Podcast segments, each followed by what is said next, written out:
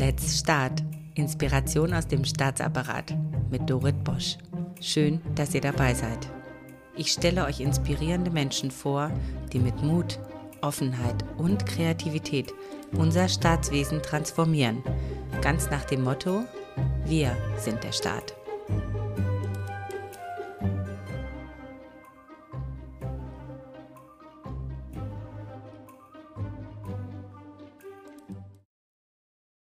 Willkommen zu einem ganz, ganz besonderen Podcast mit der Vizepräsidentin des Bundesamtes für Migration und Flüchtlinge, Katrin Hirseland. Hier live vom CIC Thementag. Heute nach dem Motto Agile Methoden in der Praxis.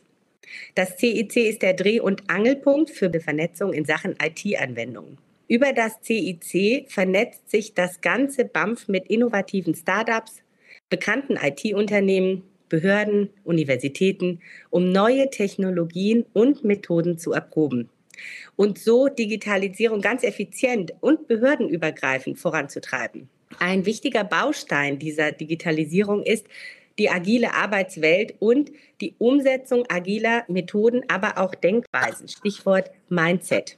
Diese wiederum werden im iLab des BAMF vermittelt. Unser Gastgeber heute. Das iLab wirkt in erster Linie in die Behörde hinein. Sie bietet Impulse, Beratung, Unterstützung für ihre Kolleginnen und Kollegen aus dem BAMF. Alles rund ums Thema agiles Arbeiten. Und heute, jetzt hier, während Sie zuhören, veranstaltet das iLab diesen CIC-Thementag für die ganze agile Community. Agilität in den Behördenalltag zu integrieren, ist eines der Herzensprojekte von Katrin Hirseland nicht als Selbstzweck, sondern zur Steigerung der Zufriedenheit von Mitarbeitenden und zur Verbesserung der Abläufe im BAMF, speziell auch im Asylverfahren. Darüber hören wir gleich mehr. Agilität dreht sich also um den Menschen. Und das passt zu dem, wie ich finde, menschzentrierten Führungsstil von Katrin Hinseland, die ihre Mitarbeitenden fragt, was sie denn verbessern würden. Sie ist bottom-up statt top-down. Sie ist zuhören statt vorgeben. Sie ist Freiraum für Veränderung schaffen statt Dienst nach Vorschrift. Nahbarkeit statt autoritärer Distanz. Sonst wäre, glaube ich, auch dieser Podcast nicht zustande gekommen. Aber hören Sie doch einfach selbst, liebe Katrin.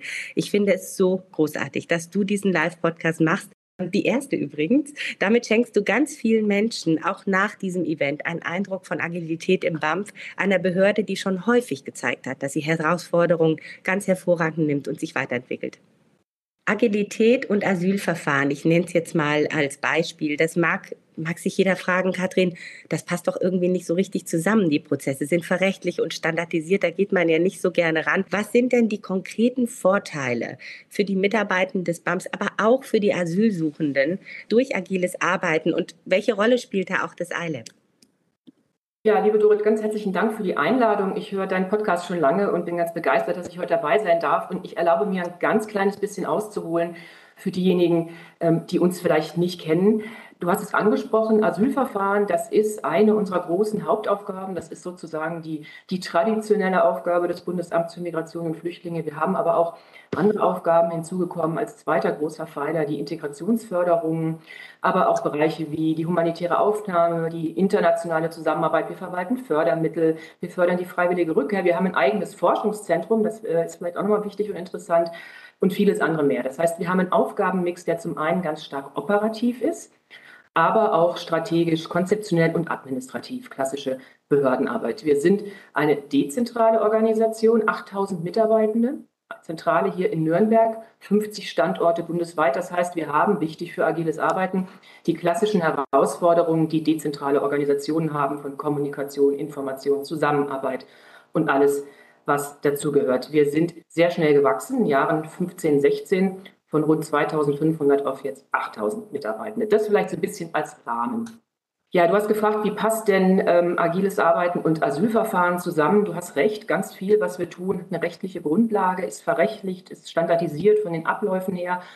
Und es ist ganz klar, an erster Stelle steht, wir müssen unsere Aufgabe machen und wir müssen sie gut machen. Und daran werden wir gemessen. Punkt.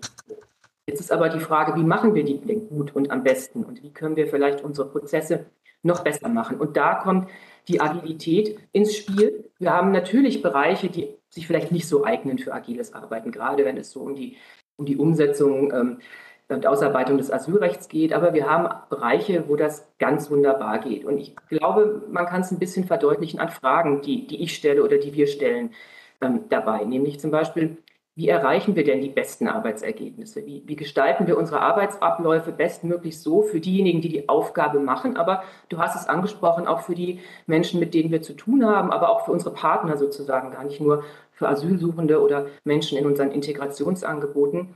Und, und das finde ich besonders wichtig, wie können wir denn dabei möglichst das Know-how der Kolleginnen und Kollegen einbeziehen, die in der konkreten Aufgabe arbeiten? Denn ich an meinem Schreibtisch hier in Nürnberg weiß das ja überhaupt nicht besser, sondern die wissen das besser.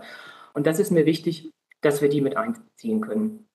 Für diejenigen, die jetzt nur in Anführungszeichen den Podcast hören und nicht die Vorträge vorher gehört haben, ich sage mal, der Gründervater des äh, agilen Arbeitens hier im Bundesamt für Migration und Flüchtlinge ist Staatssekretär und Bundes-CIO Markus Richter, der hier im Bundesamt äh, vor einigen Jahren Vizepräsident war und das hier eingeführt hat.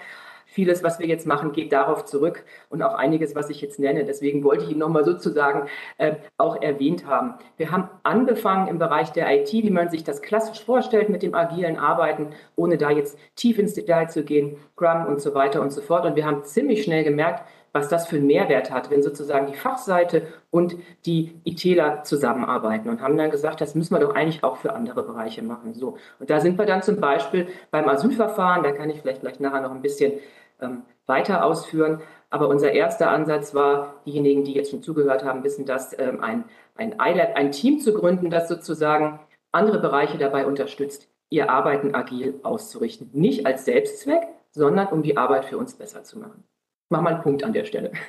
Vielen, vielen Dank. Uns interessiert jetzt auch mal die andere Seite, weil viele möchten ja wissen, worauf lasse ich mich denn ein beim agilen mhm. Arbeiten? Ähm, welche Herausforderungen hast du selbst schon bei der Implementierung von agilen Methoden erlebt und konntest die damit bewältigen? Also hast du da ein Beispiel für uns, wo man mit Agilität gut aus der Krise rauskommt?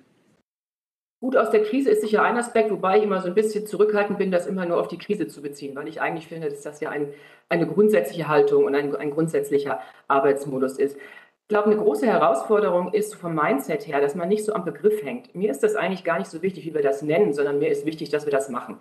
Und das, glaube ich, hilft auch viel dabei, Kolleginnen und Kollegen zu überzeugen, mitzumachen, die das vielleicht von Anfang an noch gar nicht so kennen. So ein Mix aus Neugierde und Zurückhaltung haben wir da ja ganz oft. Wenn wir konkret werden, glaube ich, ist es wichtig, dass wir zeigen können, was ist denn der Mehrwert davon? Also was habe ich ganz konkret davon, wenn ich agil arbeite? Ich habe natürlich A, die Möglichkeit, mein Know-how aus einzubringen. Das habe ich vielleicht anders auch, aber vielleicht nicht so umfangreich und auch nicht fachübergreifend. Aber ich kann mir für meinen eigenen Arbeitsalltag auch ganz konkrete Methoden und Tools mitnehmen. Die Kollegin Tasja Pölz, die unser iLab leitet, hat das ja gerade sehr schön verdeutlicht, was es da für ganz auch, auch kleine sozusagen, ne, positiv gemeint kleine Tools gibt, die man in die Anwendung bringen kann im Büroalltag, von Retros über Kanbans, um einfach das Arbeiten leichter zu gestalten. Ich bin ja viel äh, in unseren Außenstellen draußen, die insbesondere die Asylverfahren operativ bearbeiten und habe mit Freude gesehen, dass da tatsächlich auch in Büros, äh, in einzelnen Büros Kanban-Boards hingen, äh, um die Arbeit zu strukturieren. Also insofern, ähm, es geht in vielen Bereichen. Ich glaube, es steht und fällt damit, dass wir das nicht irgendwie überstülpen, sondern dass das bedarfsgerecht und auf die Aufgabe bezogen ist, weil nur so haben die Teams was davon. Ja, das leitet ein bisschen über zu der nächsten Frage. Deine Rolle als Vorbild und ein Stück weit auch Mentorin für deine Mitarbeitenden in Bezug auf agile Arbeitsweise. Kannst du da vielleicht eine Alltagssituation schildern, wie du als Führungskraft Agilität einsetzt? Ich würde vielleicht ein kleines bisschen Erwartungsmanagement noch betreiben wollen zu Beginn der Antwort auf diese Frage. Ich sehe mich eigentlich gar nicht so stark als Mentorin. Mentorin hat für mich ein ganz starkes so One-to-One-Verhältnis. Und das, glaube ich, ist auch gar nicht der, der Auftrag, den man so als Vizepräsidentin hat, sondern mein Auftrag und auch mein, mein Anspruch an mich selber ist es, Rahmenbedingungen zu schaffen, in denen man, da wo es Sinn macht, agil arbeiten kann. Das ist ganz stark eine Haltungsfrage. Das ist aber, Markus Richter hat es vorhin betont, auch ganz stark eine eine ganz handfeste Frage. Habe ich die Räumlichkeiten, um das zu machen? Es treibt mich im Moment zum Beispiel die Frage um, gibt es die Möglichkeit, nicht nur hier in der Zentrale und ein, zwei, drei anderen Standorten, sondern an möglichst vielen Standorten einen Raum zu haben für die Teams, in dem sie sich ein bisschen in kreativerer Umgebung äh, mit ihren Themen beschäftigen können. Also ein ganz handfester Aspekt. Ähm, ich sehe es auch als meine Verantwortung oder meine Zuständigkeit, ähm, ein bisschen auch zu zeigen, wie kann man denn positiv mit Fehlern umgehen. Auch das gehört ja zur Agilität. Ne? Wie lernen wir aus den Fehlern? Warum ist das okay, die zu machen? Und vor allen Dingen, das ist mir wichtig, ähm, partizipativer Ansatz, wie können wir viel Know-how einbeziehen. Jetzt ist das eine Behörde, das heißt, wir sind immer auch top-down. Irgendjemand muss auch mal eine Entscheidung treffen. Da hat vielleicht Agilität so ein bisschen auch ihre Grenzen, aber die Agilität ist eben da wichtig, wie kommen wir zu den Entscheidungen. Du hast mich nach was Konkreten gefragt, ähm, ein kleines bisschen ausholen dabei. Asylverfahren hast du angesprochen. Ich habe zu Beginn dieses Jahres die Frage gestellt, wie können wir denn die Abläufe, die ganz praktischen Abläufe im Asylverfahren vielleicht noch besser machen für uns selber, für die, mit denen wir arbeiten? Wie können wir Doppelarbeit vermeiden? Wie kann das besser Hand in Hand gehen? Wo müssen wir hin? Und wir haben jetzt eine Arbeitsgruppe ins Leben oder eine Gruppe ins Leben gerufen, die sich mit den unterschiedlichen Schritten des Asylverfahrens beschäftigt, ganz agil beschäftigt unter Leitung hier unseres ILAB-Teams. Auf der einen Seite Tasja Polz und Kollegin, aber eben auch, das ist ganz wichtig, dem fachlichen Counterpart in der Leitung, unserer Steuerung Asylverfahren, den Kolleginnen und Kollegen aus dem Bereich. Und wir haben jetzt mehrere Arbeitsgruppen, die sich einzelne Themen anschauen mit ganz agilen Methoden, ähm, überraschenden Methoden auch für die Kolleginnen und Kollegen und zum Beispiel fragen, wie können wir denn die Aktenanlage, wenn die Asylbewerbenden zu uns kommen, ihren Antrag stellen, wie können wir da den Prozess noch besser organisieren? Wir hatten äh, mehrere Workshops dazu. Wenn man dann in unser iLab kommt, ist eine große Wand mit lauter Post-its, die aus der Perspektive der unterschiedlichen Akteure ähm, Verbesserungen, erstmal Fragestellungen und dann Verbesserungen aufzeigen. Und ich bin sehr gespannt, was da im Laufe des Jahres alles rauskommen wird. Auch hier agil, iterativ, wenn wir was haben, in die Anwendung bringen, nicht warten bis Ende des Jahres, Bericht mit roter Schleife, sondern sehr schnell ins praktische Doing kommen. Und zwar, letzter Satz noch dazu, ist mir wichtig, nicht ich hier am Schreibtisch oder nicht wir hier am Schreibtisch, sondern zusammen mit den Kolleginnen und Kollegen, die das draußen machen in den Außenstellen, aber auch zusammen mit unseren Asylrechtlern, unseren Digitalleuten und so weiter und so fort. Danke nochmal für die Schärfung deiner Rolle als Möglichmacherin, wenn du, wenn man das so sagen kann als ja. Rahmengeberin. Das ist nochmal ganz wichtig. Wir haben noch, äh, ich habe noch zwei Fragen an dich. Ja. Ich hoffe, es ist für alle in Ordnung, wenn wir ein paar Minütchen später in die Pause gehen. Aber die würde ich so gerne loswerden, wenn ich jetzt hier schon mal vor der Kamera habe. Ähm, was sind denn deine Erfolgsfaktoren für agiles Arbeiten? Ich sage mal in so einer klassischen linienorientierten Struktur. Also ganz wichtig ist es, ähm, wir wollen ja nicht Zuständigkeiten und Rollen abschaffen, sondern wollen uns dazu bringen, dass wir mehr Perspektiven einbeziehen, unter Beibehaltung der Rollen, die wir haben. Das heißt aber natürlich, dass wir Arbeit und Zusammenarbeit verändern. Und da ist es, glaube ich, wichtig, das nicht anzuordnen. Das macht überhaupt keinen Sinn, sondern man muss das aus dem Erfahrungshandeln, glaube ich, erleben.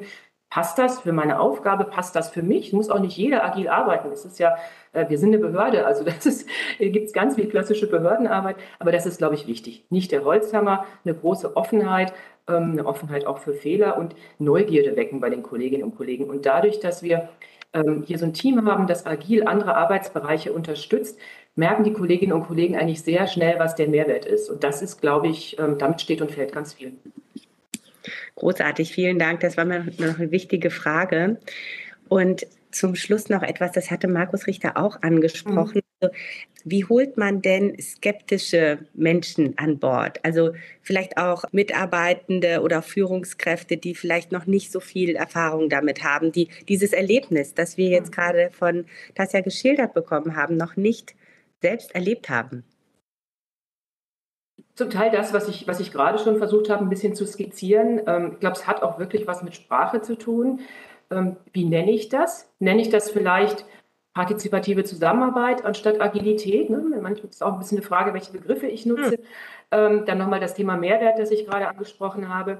Und ich glaube, es ist ganz wichtig, die Führungskräfte auch mit dabei zu haben. Auch da wieder natürlich nicht angeordnet. Das ist ja, äh, das ist, glaube ich, überhaupt nicht sinnvoll in der Hinsicht. Aber auch für die Führungskräfte aufzuzeigen, was habt ihr denn davon, wenn ihr eure Teams ein Stück weit agiler arbeiten lasst? Nämlich vielleicht die, das Einbringen von Perspektiven, die man vorher noch gar nicht hatte, bessere Abläufe und so weiter und so fort. Und das ist, glaube ich, ganz wichtig, dass wir ähm, die Mitarbeitenden dabei haben, aber auch die Führungskräfte, gerade in der Behörde.